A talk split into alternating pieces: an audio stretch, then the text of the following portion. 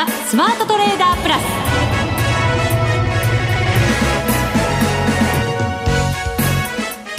全国のリスナーの皆さんこんにちは。内田まさです。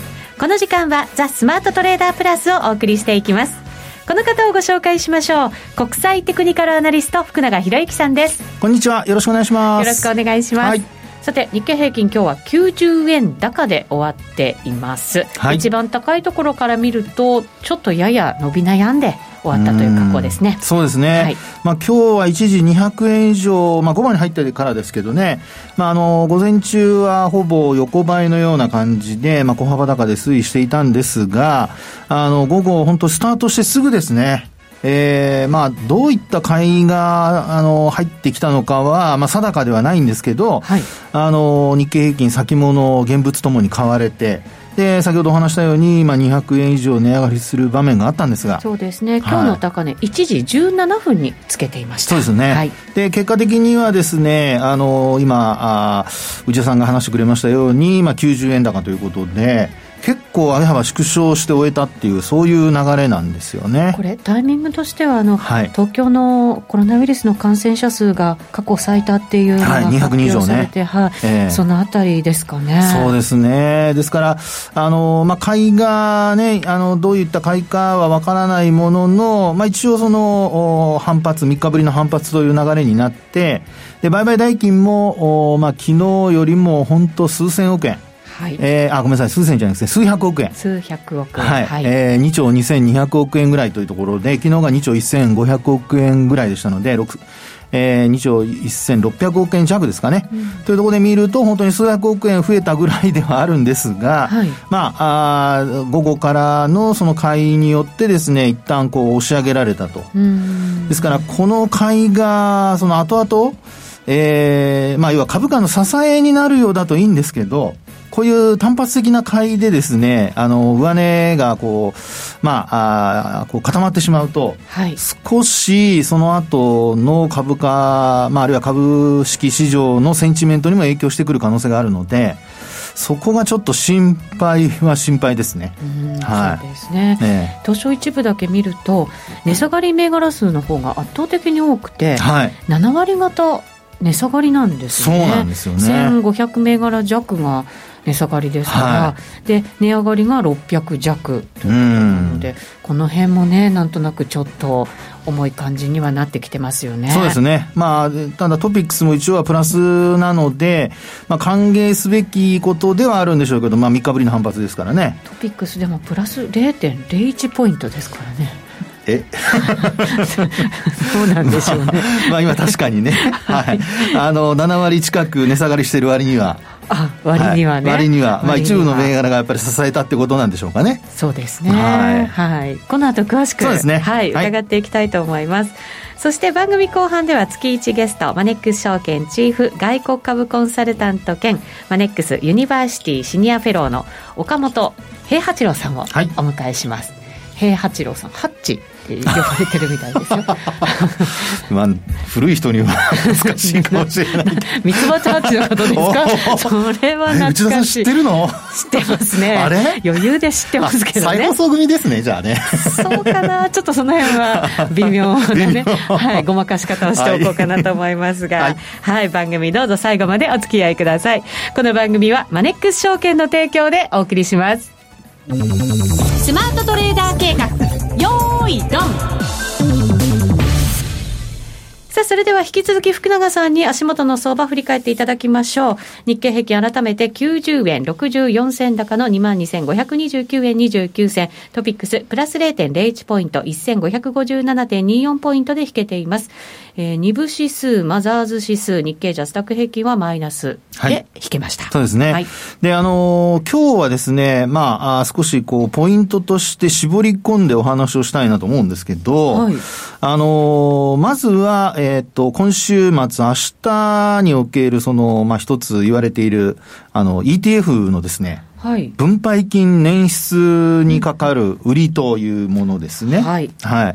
あの、まあ、あ昨日がですね、ちょうど8日もそういった決算が、あ決算絡み。これはあの、えー、今お話した分配金の捻出が、まあ、発生するということで、分配金を、まあ、あの、換金しなきゃいけないと。はい、支払う分をですね。まあ、そういった形で、まあ、3000億だとかなんか出るとかっていう話があったんですよね。うん、で、そこで昨日、まあ、残念ながら引けにかけて売られたのと、やはり大引けのところでちょっと商いが膨らんで、先ほどお話したように2兆円超えたというところだったんですね。午前中は1兆円あの、に届きませんでしたからね。はい、で、今日も、まあ、そういった明日に向けてのですね、ちょっと警戒がある中で、えー、株価は反発して終えたと。うん、で、明日が、その、まあ、えー、10日になりますけども、えー、もう一つ、その ETF の、まあ、全部の銘柄ではないにせよ、まあ、あの、結構そこに、あの、集中していてですね、はい、集まっていて、で、また数千億ぐらい、出るのではないかという見立てが、まあ、あの、予測があるわけなんですね。はい。で、明日ほら S q ミニ S q じゃないですか。そうですね。ね、オプションと先物の S q 値の算出日になりますので、はい、そう考えるとですね、まあ、ミニ先物と、それから、まあ、オプション、えー、そちらの方の権利行使価格を、明日の S q 値が上回るかどうか。うで、まあ、上げ、高い方がいいっていう人と、安い方がいいっていう人と、はい。まあ、両方おそらくはあるかとは思うんですが、まあ、あの、ひょっとすると今日の、あの、動きが、仮にですよ、あの、午後に入ってからの上昇が ETF 買いでないとした場合、これは、あの、そうした、あの、明日の S q が高い方がいい。高い方がいい。はい。という人たちが、先物を、まあ、一部買って、で、あの、指数を押し上げたい人たちが買ったというようなことも考えられなくはないと。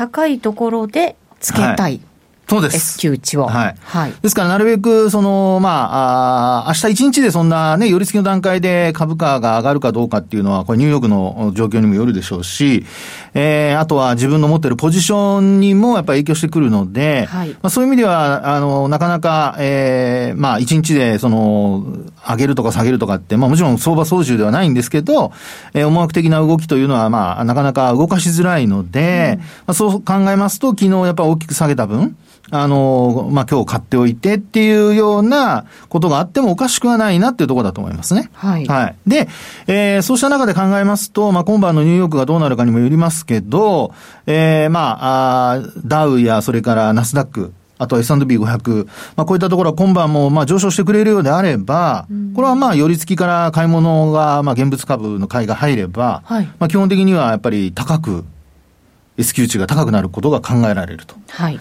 で、そうなると、まあ今日上げといてよかったなっていう、上がっといてよかったなっていうことにはなるかと思うんですよね。はい。で、まあ、これがもし ETF 買いだったとすると、あの、その場合には、やはり、あの、そういった思惑的なものではなくて、まあ、日銀がやっぱりこのところ、ここ、上値が重たくなっているので、少し、あの、売り物をそこで吸収しようというね、そういう、あの、意図があるかもしれないなっていうところはあるかと思いますよね。そうですね。実況的には売りが出やすい、そうです。日ですもんね。そうなんですね。はい。ですから、あの、S q 値が出た後に、あの、そうした、まあ、高いところが出てよかったっていう人たちは、まあ、そこで、まあ、一応利益が出るかどうかは別として生産されるわけですから、はい、その後、S q 値で、えー、今度またポジションを作ったとすると、まあ、下方向へのポジションっていうのも作れなくはないですし、ですから、値をこう保って、えー、そのまま上昇を続けてくれれば、もう一回、その25日線や、あのー、まあ、5日線上回ってですね、えー、さらにトピックスも高値に接近っていう、そういう期待がこう、まあ、でき、と、あの、高、高値というのはあの25日線とかのですね、はい、えー、株価にこう接近したりっていうことが期待されるんですけど、えー、まあそういったところが明日、もし S q 算出の後、まあ仮に押し返されたとすると、まあちょっと、さっきお話したように、えー、木曜日は上髭つけて、はい、そして金曜日も S q で高くなったところがまた壁になってと、天井になってっていう話になると、あの、まあ、そんなにこう大きく下押しすることはないかもしれませんが、でもやっぱりちょっと上値が重たい状態がまたね、続いちゃうっていうことにもなりかねないので。なかなかこう、勢いをつけてくれる材料がない中ですもんね。はい、そうなんですよね。えー、なのでですね、まあ、やはり今晩の海外市場、それからあと、えー、明日の、まあ、寄り付き以降の状況ですかね。まあ、そういうところに、まずは注意をしてですね、えー、ポジション、買いポジション持ってる人はちょっと注意をしておいた方が、まあ、あんまり増やさないようにするとかね。あるいは、寄り付きで一旦一部、こう、まあ、利益を確保するとか、はい、まあ、そういうことをしておいた方がいいかもという、そういうお話が一つ。はい。はい。そしてもう一つなんですけど、今日はあの、先ほど内田さんが、えー、指数で日経平均と、まあ、 TOPIX は本当に、あの、小幅高。で、あとは、あの、東証2部だとか、マザーズ、ジャスダックはマイナスっていう話だったんですけど、ええ、まあ、特にあの、マザーズ指数がですね、今日は、あの、2部からジャスダック、マザーズと3つで比較したときに、実は一番下落率が大きいんですよね。マザーズが。はい。はい。で、あの、このところ IPO が、まあ、あの、スタートしてですね、再開されて、で、なおかつ、その初値が結構高いということがよく言われてますけども、えええー、そこで、あのー、もし皆さん手元でチャート見られる方がいらっしゃれば、マザーズ指数のチャート、はい。はい、冷やしチャートを見ていただきたいんですけど、これちょっとですね、典型的な、まだ完成はしてないんですけど、はい。三つ山を作りかけてるという。今が、はい、だから三つ目の頂点ちょこっとずるっと下がったところですかね。ちょこっとずるっとって。ちょこっと下がったところ。もう本当に音声で聞いてる人はよくわからないって話だそうですよね。ラジオのくせにね、わかりにくく言っちゃダメですよね。いやいや、気持ちはすごく伝わったと思いますなんとなく今日のなんか嫌な感じしません？この陰線がね。そうそうそうそう。なんか、まだちょっと三つ目の高いところなんだけど、はい、そうなんです今日ずるって言った感じがして、それが嫌だなと思ったら言葉になっちゃいました。いいですね。いやいや、そのね、気持ちはすごくね、乗ってる分はいいと思いますけど。そうですか。はい、なんかね、気持ちの押し売りみたいになってますけど、大丈夫ですかね。大丈夫、大丈夫です。はい。で、そこでですね、あの、注目される点というのは、まあ、やっぱりあの、今の話にありましたように、日中高いところがあったんですけど、結果的に25日移動平均線に押し返されてるところ。これ完全に抑えられてません？ね。ねねこんなにたくさんの銘柄があってですよ。はい。で、たくさんの人が売買してるはずなのに。この25日線でピタッと抑えられて。そうですね。ねそれでずるっといっちゃったっていう。いや、なのでですね、まあ、この動き、もちろんこれは明日ね、大幅な反発になって、えー、あの、25日線上抜いてくるっていう流れも考えられなくはないので。まだこれ下、すごく向いてるわけじゃないじゃないですか、す25日線、はい。横ばいみたいな感じですかね。そうですね。えー、はい。なのでですね、あの、まあ、えー、危険という赤信号ってわけじゃないとは思うんですけど。黄色信号？はい。黄色ぐらいにはこう、なってるかなと。これ、5日線はなんとか支えてくれてるんですか？ギリギリ？ダメ？いや、これはですね、5日線は、えー、あの、なんとか2ポイントぐらい、あの、終値で上回ってますね。上回ってます。はい。あ、本当だ。2ポイント。2ポイント。そうですね。なのでですね、まあ、約2ポイント上回ってる部分でも、これ明日はこれまた上昇してくるんですよね。あの、5日前とか6日、えー、5日前の値が捨てられて、はい。それで、あの、当日の値と入れ替わりますから、まあ、そうなると5日線は、あ上昇。そうか、そうすると、もしかしたら振り落とされちゃうかもしれないわけですよね。そうですね。の可能性としては。そうそうそうそう、そういうことになります。なので、あの、5日線が、そういう意味では、上昇してくる5日線がサポートになって、25日線を、まあ、終値で抜くとかいう流れになってくれれば、はい、まあ、あの、黄色信号が、ちょっと青色がかってくるっていうパターンだと思うんですけど、あの、これ、もし5日線下回って終えるっていうようなことになると、まあ、流れとしてはですね、えー、どうしても、ここ、あの、1ヶ月半ぐらいの間、えー、っと、まあ、一番の安値が7月、えー、そうですね、7月の2日なんですけど、まあ、ここの安値と、それから高値が、えっと、6月26日の高値ですね。まあ、この値幅で動いているような状況になってますので、はい、もし、あの、5日線下回るようなことになると、7月2日の安値に近づいたり、で、これ割り込むと、さっきお話しした、まあ、3つの山が出来上がって、で、いわゆるネックラインと言われるところを下回る、えー、トリプルトップという形が、これできてくる可能性があるんですよね。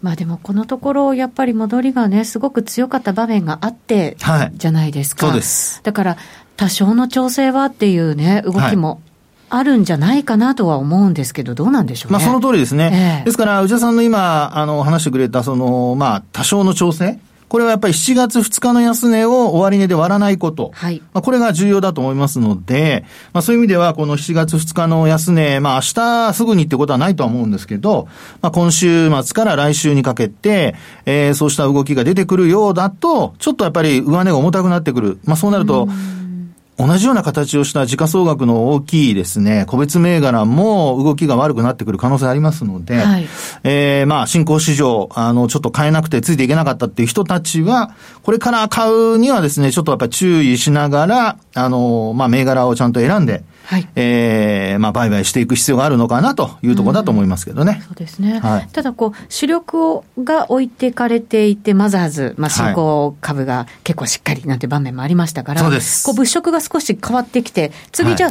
主力の方に物色移っていくんじゃないのなんていう、ちょっと楽観的な考え方もできるわけですけど、どうなんでしょうね。日経平均の方が、ちょっと的にはちょっとなんか落ち着いてる感じですもんね。そうですね。えー、ただ日経平均も、まあ、やっぱり、あの、上値が、あの、重たいのと、はい、あと、それからちょっとと気になるのは、あの、まあ、先物なんですけどね、うん、225の先物の、あの、まあ、ラージの方なんですが、うん、これがですね、実は、あの、6月の戻り高値、ちょっと抜けてないんですよ。で、戻り高値って何かというと、えっと、これが6月23日ですかね。24日ですね。24日の、えっと、22,760円。はい。で、これを50円まで今週つけたんですけど、抜けきれてないので、はい、やっぱり今のようなあのエネルギー少ない時には先物が抜かないと、どうしても抜けないというところが、まあちょっと考えられますので、そこちょっと要注意ですね。はい。わ、はい、かりました。以上、スマートトレーダー計画、用意ドンでした。マネックス証券では、投資信託、マネックスアクティビストファンド、愛称日本の未来の継続募集を6月25日より開始いたしました。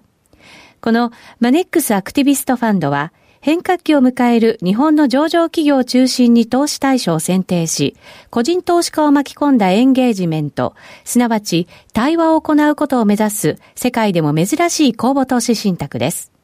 企業分析を財務状況や経営戦略、事業モデル、ESG などでの観点で行い、株価が割安と思われる企業を探し、投資先の候補を決定します。マネックス証券の会長でもあり、マネックスグループ代表の松本大樹が企業との対話をリードし、投資先の企業に対して企業トップと事業戦略についての面談、社外取締役と株主還元や投資家対応に関する意見交換などを通して、積極的に企業経営に対して提言や意見を述べ、中長期的に企業を成長させていく予定です。また、日本の個人投資家の長期的な運用成果の実現への貢献を最優先とし、長期的、継続的に投資家と企業の双方の利益となるような対話を行ってまいります。アクティビストファンドならマネックス証券。購入時申し込み手数料は無料。この投資信託は100円から投資が可能です。マネックス証券でのお取引に関する重要事項。マネックス証券が扱う商品などには、価格変動などにより元本損失、元本超過損が生じる恐れがあります。投資にあたっては、契約締結前交付書面、目論見書の内容を十分にお読みください。マネックス証券株式会社、金融商品取引業者、関東財務局長、金商第165号。ザ・スマートトレーダープラス。今週のハイライト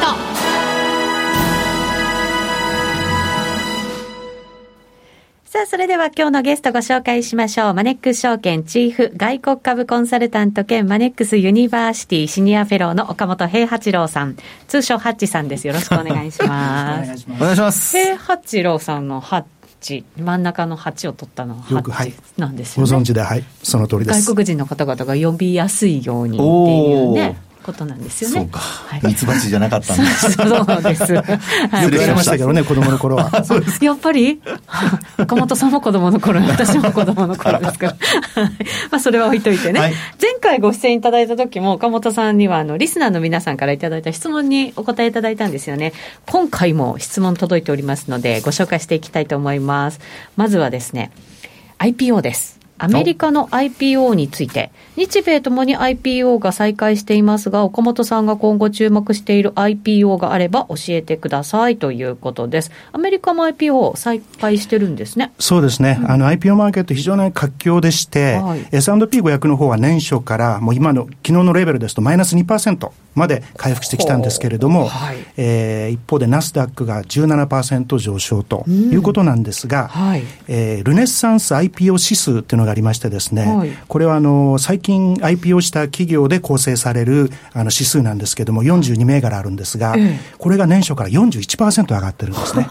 ですから、こう昔からある企業というよりも、その最近出た会社のパフォーマンスが非常にいいというのが、あの今のマーケットの、まあ、ピクチャーですね。そうなんですね。で、うん。はい。それで、えっと、注目している銘柄ということなんですけれども、はい、あの、6月にですね、上場の申請をしました、えー、クラウド系のスノーフレークという会社がありましてですね、はい、で、これはあの、過去、ここのところ、数年間ですかね、で、最大級の IT の IPO ということなんですが、はい、アマゾンの AWS ですとか、マイクロソフトの Azure などのですね、複数の、えー、クラウドには膨大なデータがストアされてるわけなんですけれども、はい、その分析をすることができるという、まあ、あの会社らしいんですけれども、あの上場のタイミングはまだ決まってないんですが、えー、時価総額は最大2兆円のバリュエーションだということで、まあ、あの期待される大型の IPO ということであります。2兆円って言ったらかなりの大きさですよね。そうですよね。そうですよね。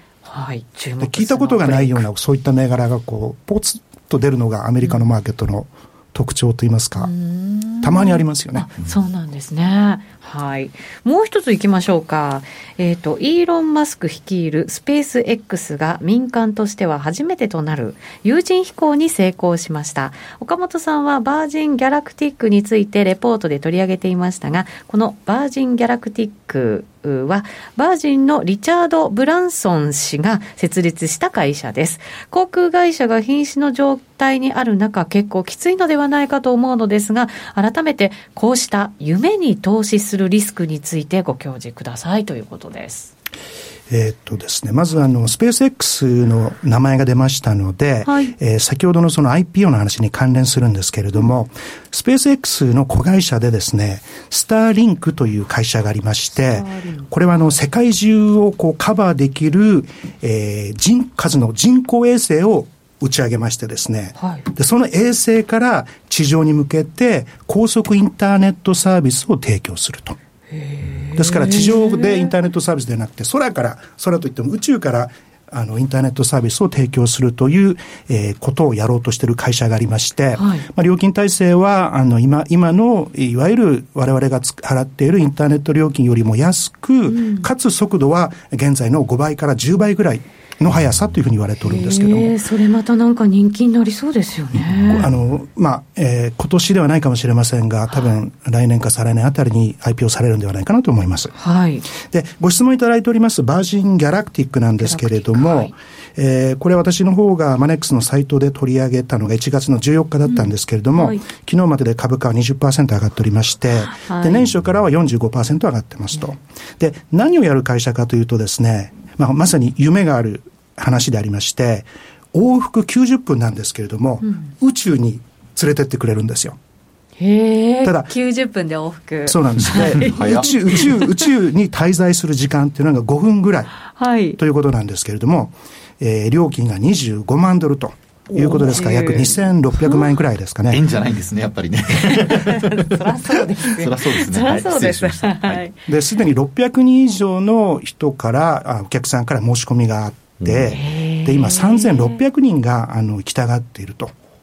いうことですので、人はい、ですから、まあ、リアルビジネスということでありまして、まあ、そういった会社なんですけれども、で、ちょっと事実の整理なんですが、このバージン・ギャラクティックを持っているのは、まあ、ブランソン氏なんですけれども、はい、このバージン・ギャラクティックとバージンアトランティック航空ですね。これあの全く別会社ですから。違うんですね。はい。あのまあ、バージンがついてますんで、こう、あの、同じ会社かなと思ってしまうんですが、はい、全然別会社。別会社、はい。ということでありまして、このギャラクティックには関係ないと。なるほど、はい。いうことなんですね。えー、で、今回そのブロンソン氏はバージンギャラクティックの株を売却したんですけれども、ええ、これはギャラクティック社に問題があったわけではなくて、まあ、バージン航空をまあ救済するために現金を、あの必要としていたと、資金を作るということだったんですね。はい。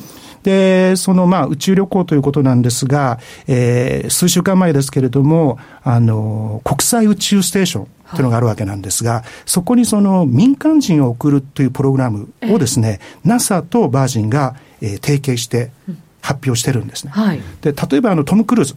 俳優の、はい、があの宇宙で映画作りたがってるらしいんですけれども、要はそういう人たちをこう絡めて宇宙にこう持っていく、そういうようなこうプロジェクトに絡み始めていると。い。うことですので、まあ、非常にあの夢がある会社です。で、あのまあ、私は行きたいかっていうと、あの、怖いんで行きたくないんですけど、正直申し上げて。私行ってみたいですね。お金さえあれば。いやいやチャレンジャーだな。行ってみたいですけど、お金がないのでね。まあ、リスクとしては、まあ、あの、考えたくありませんけども、やっぱ事故ですよね。まあ、そりゃそうですよね。ただ、まあ、重要と言いますか、乗りたい人は多いというのが現状でありますね。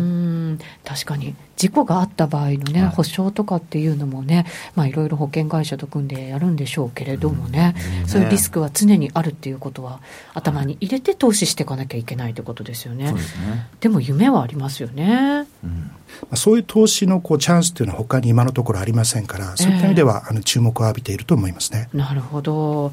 でもどうなんでしょうね。夢に投資をしていく。はい、で、これ、やっぱり株式市場の、まあ、ある意味、うん。ね、一つのなんていうか、姿というか。もうね、王道ですからね、王道ですよね、はい、やっぱりね、成長に期待するとか、夢を買うとかね。はい。はい、まあ、なかなかその、まあ、こういう事業やってますから、ニュースフローが頻繁にあるわけではないですけれど、うんはい、まあ、何らかの理由で株が下がったら、そこはあの、本当に夢を買うという意味で投資をされるのは面白いんじゃないかなと思いますね、うんうん、そうですね。こういう状況の中ですからね、なかなかなんか夢を買うっていう気分にまだなれないところももちろんあるんですけど、ね、やっぱりでも下がった時じゃないと、こういう株ってなかなか投資できなかったりもしますよね。ね日本みたいに株主優待やってくれないかな。株主になったら、宇宙へ90分一回連れてってくれるとか、ダメかしら。何を力強く言うのかちょっと思った。株主優待をやってますね。夢ですから。でもね、だって、すごいたくさん投資しないと連れてってもらえないんじゃないですか。もし優待があったとしてもね。それはね、もう保有株主にね、比例してってことだと思いますけど。まあそうですね。はい。はい、やっぱりでも、下げたところで買うのがタイミングとしてはいいんですかね、岡本さんね。そうですね。ねあの、多分、ニュースが出ませんから、そんなに株価動かないと思うんですよ。あんまり動かない。ですから、本当にあの長期的な投資ということで、あのポートフォリオの一部にお持ちになるのはいいんじゃないかなと思いますね。なるほど。ただ IPO ね、他のマーケットに比べてずいぶん上がってるなっていう感じが、本当ですね。ね、やっぱりありますね。アメリカ強しっていう感じが。上場してから上がるっていうのが本来の姿ですからね。それがいいとこですよね。まあそうですね、はい。はい。日本もね、そうであってほしいなと思いますけどね。ななかなか日本の方がまだちょっと小粒な感じもね、しなくもないですね。ねはい。はい。えー、今日は岡元さんにお越しいただきました。マネックス証券チーフ外国株コンサルタント兼マネックスユニバーシティシニアフェローの岡元兵八郎さんでした。ありがとうございました。ありがとうございました。ありがとうございました。さて、そろそろお別れのお時間近づいてきました。明日、ミニ S q ということですから、朝の寄り付きの値段ね、はい、ちょっと気にしていただいて。はい。はい、その後ね、えー、さっきお話したような ETF の分配金の年出売りが出てくるかどうかとか。はい、そうですね。ね明日で大体終わるみたいな感じなんですかそうですね。大体2日間って言われてました。決算に絡んで出てくるものなので、はい、まあ、8日と10日っていう、そういう見立てのようですけどね。なるほど。わかりました。ここまでのお相手は、福永博之と内田まさみでお送りしました。それでは皆さん、また来週この番組はマネックス証券の提供でお送りしました。